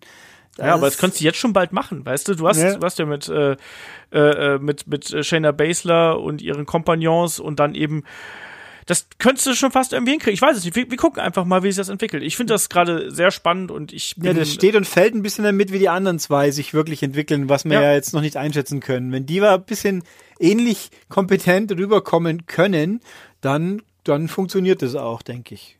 Ja. Egal wie, auf jeden Fall haben wir jetzt hier ich fand, wie gesagt, das war mein persönliches Match of the Night. Ich fand das ganz großes Drama, was die beiden hier gezeigt haben. Das hat mir riesig gut gefallen. Der Beatdown am Ende war richtig cool. Äh, so muss das sein. So musst du Damenwrestling präsentieren. Das war dynamisch, das war technisch gut, äh, das war hart geführt, äh, wobei der wirklich vollen Körpereinsatz gegeben haben. Und ich bin da voll des Lobes. Es tut mir leid. Ich fand das richtig, richtig gut. Das Match hat mich total abgeholt. Und äh, ja, dass jetzt dann demnächst Ronda Rousey wahrscheinlich auf Nia Jax trifft, sage ich mal so, ah, Ne? Hm. Ja, das ist, da ist es eigentlich auch lustig. Da hat jetzt einen super Heal gegen eine, die Richtung Heal marschiert, wenn man so ja. will. Das ist auch ein bisschen, das hat man ja heute, gestern eigentlich auch schon, wenn man so will. eigentlich im, im, im Main Event dann auch schon in der Form, wenn man, ja. also es entwickelt sich gerade alles ein bisschen seltsam. Aber ich fand, ich muss halt auch, also das Match, ich fand es auch sehr gut und vor allem ich habe halt Charlotte lang nicht mehr so gemocht. Einfach, weil sie halt, ja, ich meine, gegen Becky hat sie einfach nur alt ausschauen können. Das geht halt nicht ja. anders. Ich meine, ich, ich habe halt auch die Hoffnung, dass jetzt Becky, äh, dass das Becky letzten Endes auch jetzt nach diesem Match auch noch was bringt, dass es nicht machen konnte, weil die die Story hat sich ja cool entwickelt durch diesen unglücklichen äh, Umstand, wenn man so will. Ja. Jetzt ist halt die Frage, wie lange es dauert, bis sie wieder in den Ring darf, natürlich. Das äh, ist ja noch, hat ja niemand irgendwie gesagt, faktisch. Ja was jetzt Sache sein wird, nur dass er halt jetzt nicht kann.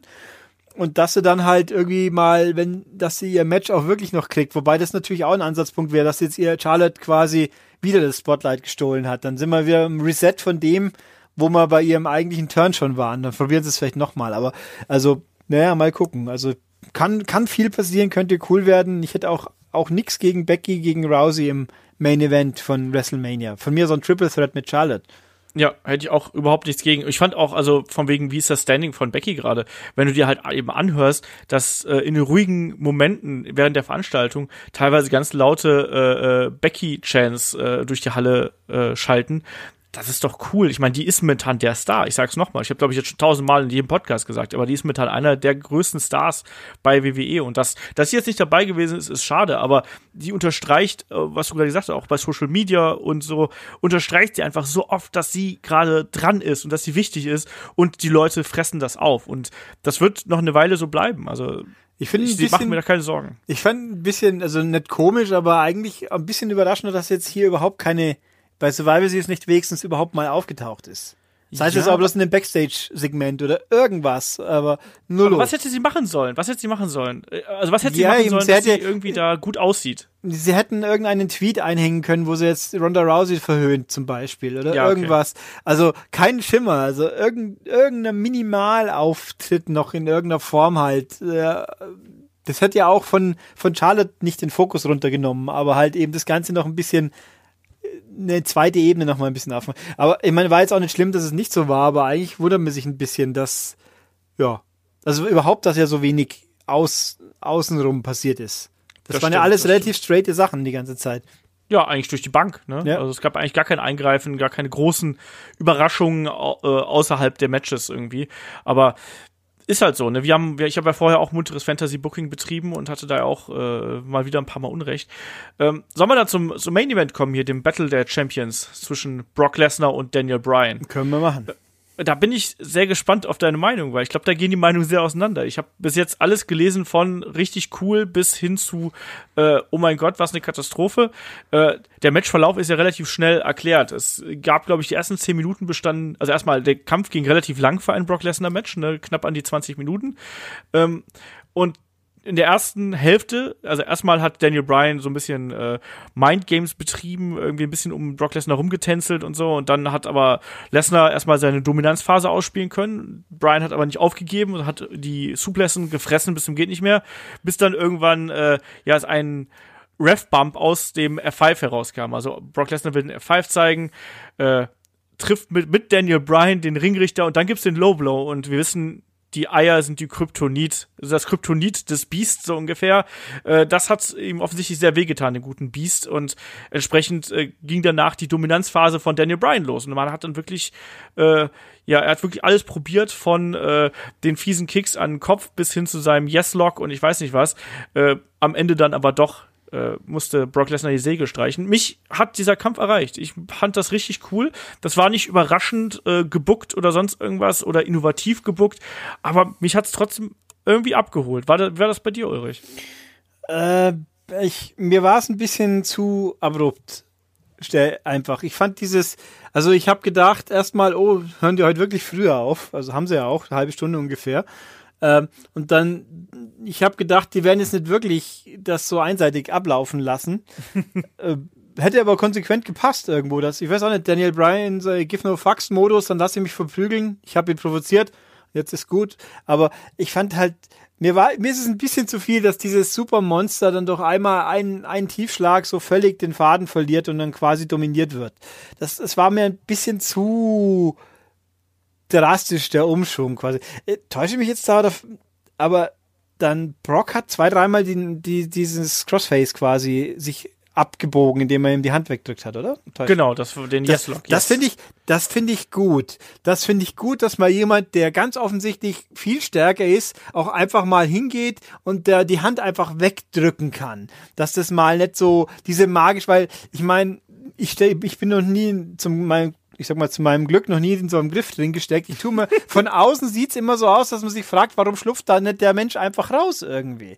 Ähm, das, das, weil das Ultra, weil deine Nase da im Weg ist und dir ansonsten die Nase brichst. Ja, aber ich meine, so ein, so ein äh, Figure 4 oder halt die Dinger, die mit den ja, gut, wo die Beine biegen, die sehen halt auch, die, die wirken vom Hinschauen alleine schmerzhaft. Aber wenn da jemand sein, seinen Arm mir um die Nase legt, quasi, das, das sieht halt vom Aussehen her nicht so äh, gewalttätig, sage ich jetzt, oder so wirkungsvoll, so schmerzhaft aus. Aber also das fand ich echt gut, dass er da quasi, dass das mal so die Diskrepanz, die körperliche, wirklich ein bisschen dom dominanter, also auffälliger gezeigt wurde, dass der halt eben aus so Sachen rauskommt, wo normal der normale Wrestler quasi nach drei Sekunden auf den Boden haut und sagt, ich gebe auf, ich gebe auf.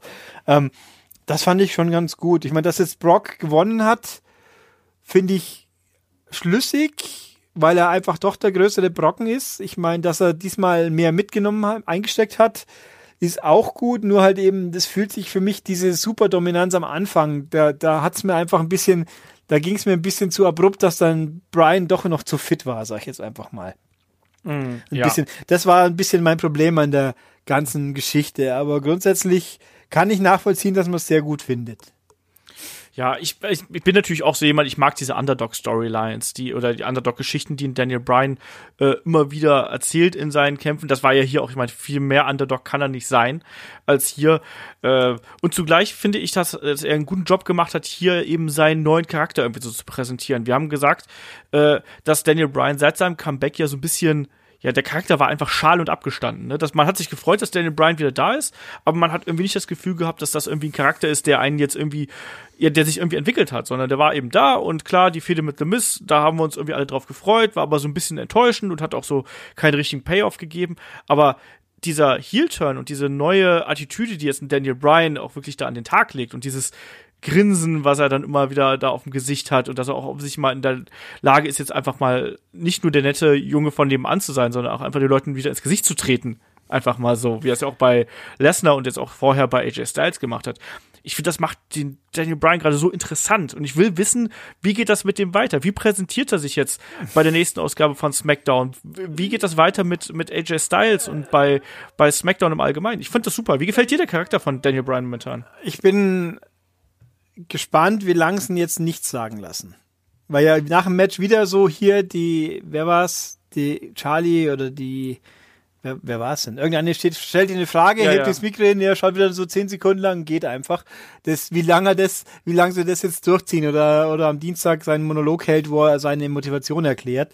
Ich meine, sie könnten ja eigentlich, ich meine, es wäre noch einfacher, die Leute ihn noch ein bisschen unsympathischer zu machen, sie müssen bloß mit Brie wieder auftauchen. Das reicht ja auch schon. Letztes Mal schon gesagt, ja. ja ähm, aber ich weiß, ich muss, muss abwarten, wie sie es weiterfahren. Momentan ist mir das noch ein bisschen zu, ich sag mal, wenn die Motivation muss mir ein bisschen nahegebracht werden, weil jetzt war halt einfach, äh, ich sag mal ganz flapsig, ich habe gesehen, was Nakamura gemacht hat, jetzt mache ich es halt auch. also, äh, ich möchte jetzt gerne beim nächsten Pay-Per-View TLC ein Rochambeau-Match zwischen Nakamura und Brian. Das wäre auch okay. weil es wäre ja irgendwie schlüssig, beide die gleichen, die gleichen Main Move quasi.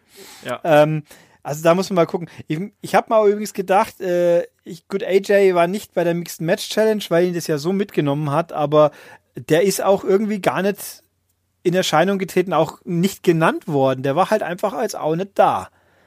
Nee, das Einzige, also, wodurch er ja quasi im Pay-Per-View gewesen ist, war durch die Ankündigung dieser, äh, äh dieser Doku jetzt, der, der 356, ja. 65 Doku da. Das, was auch, die muss ich noch anschauen. Auch die von Dean Ambrose interessiert mich auch noch. Die klingt ja auch sehr interessant.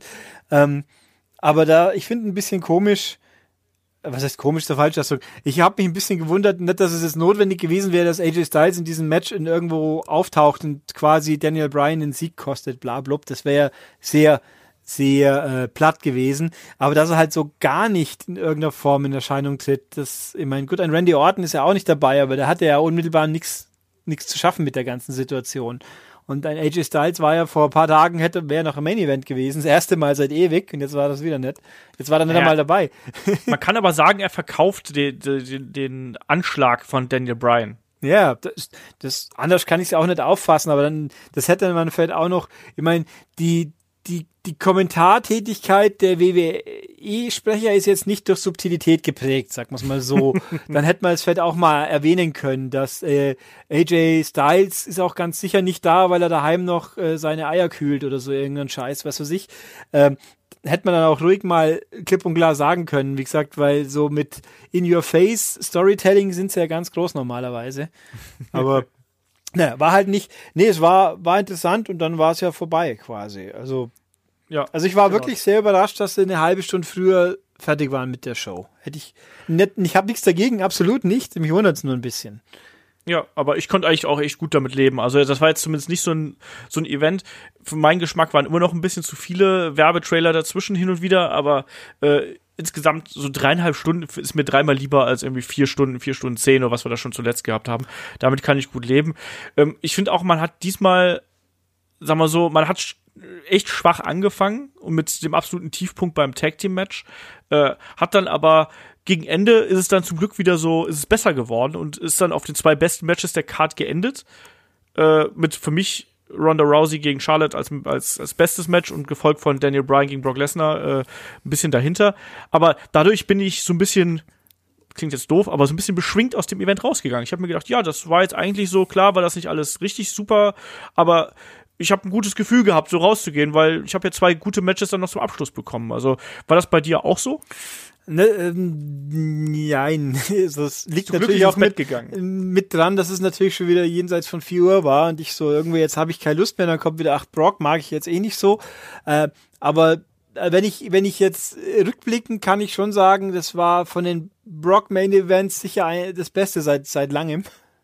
Wo ja. ich mich nicht so ärgern musste, auch wenn, auch wenn mir der Übergang eben zu, in der Form Bier war, nicht so ganz geschmeckt hat, weil er eben so plötzlich war. Aber dass es ihn überhaupt gab und dass dann Brian doch noch was tun konnte, durfte, das hat das Ganze schon auch gut gemacht. Und ja, dass eben am Schluss nicht dieser absolute Absturz ist, wie es jetzt eben oft genau. und gerne und zuletzt in, in, äh, in, in Crown Jewel, wo es ja wirklich äh, Desaster pur war. Der Schluss, die, das, die letzten paar Matches. Aber ja, so gesehen war es schon ganz angenehm. Aber ja. ich könnte jetzt natürlich wieder sagen, aber wir hatten ja einen Takedown am Tag zuvor, wobei da auch nicht das beste Match am Schluss war, aber ist ja egal. Aber da bei Takedown, bei Takeovers von, habe ich Takedown gesagt? Takeover natürlich, ähm, da gibt's eigentlich nur gute Matches. Und dann gibt's nur sehr gute und noch bessere Matches. Und dann, aber nee, also das ist, also es gab sicher schon schlechtere normale Pay-per-Views dieses Jahr. Deutlich. Ja, denke ich auch. Also ich, ich bin jetzt nicht voll des Lobes ob der Survivor Series, aber ich bin jetzt auch nicht jemand, der dann äh, da wirklich die Hände über dem Kopf zusammenschlägt oder sonst irgendwas. Und ich glaube auch, ich habe es gesagt, also ich glaube, dass man hier eben wirklich diese dieses Ergebnis ist wirklich äh, zielführend, glaube ich. Ich glaube, man hat da einen Plan hinter, dass man hier eben SmackDown so klar 6 zu 1, ich sag's nochmal, hat verlieren 6 lassen. 6-0 natürlich. Ja, ja, ich weiß, ich sag's trotzdem 6-1. so, der, der Ehrentreffer.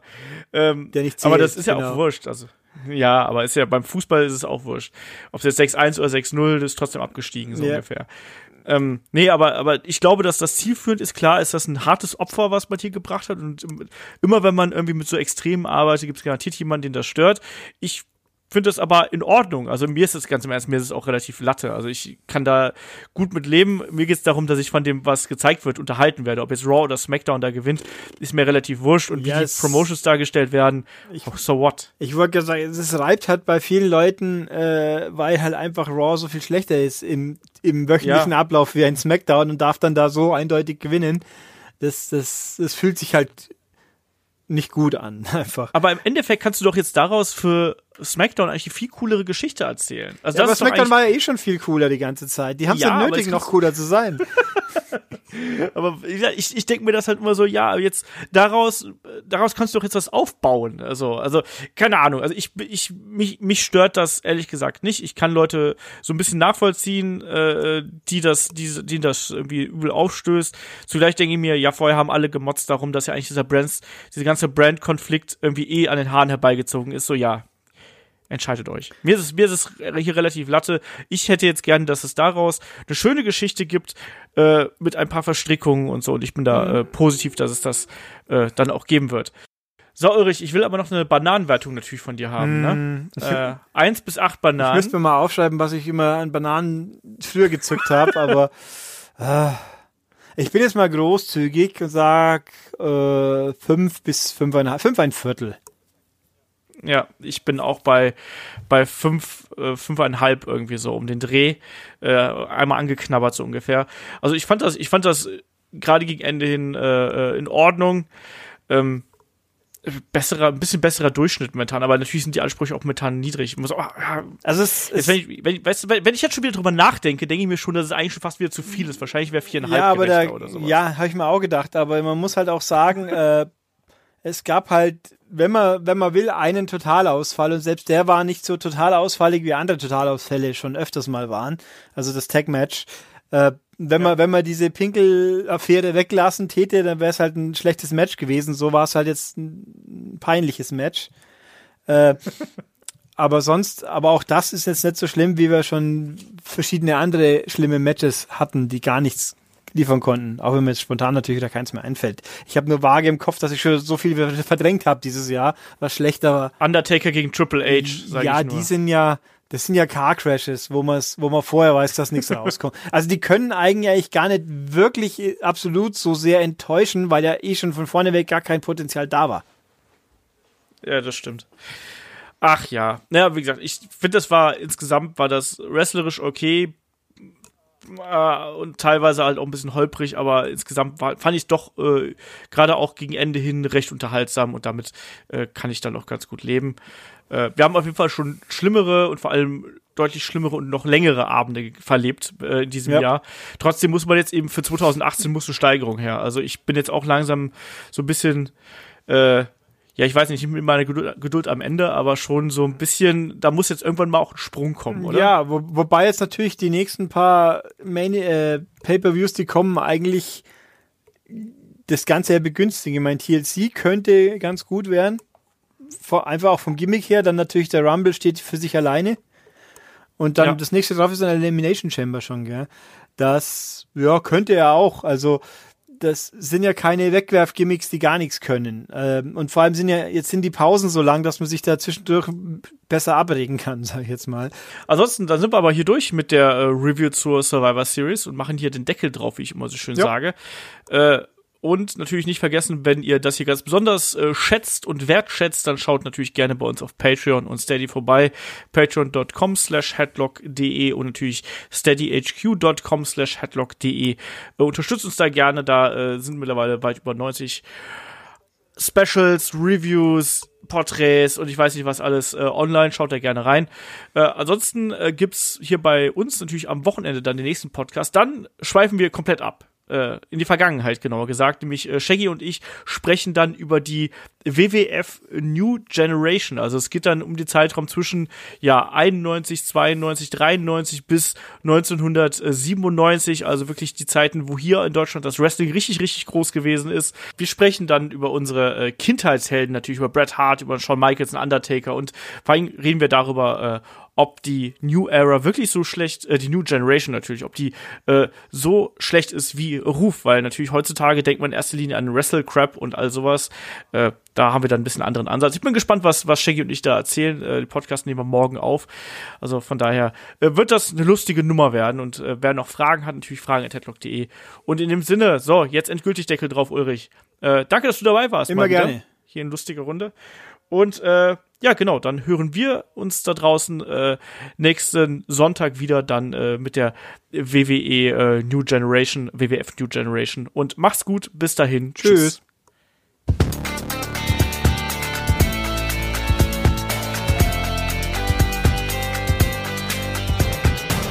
Headlock, der Pro Wrestling Podcast.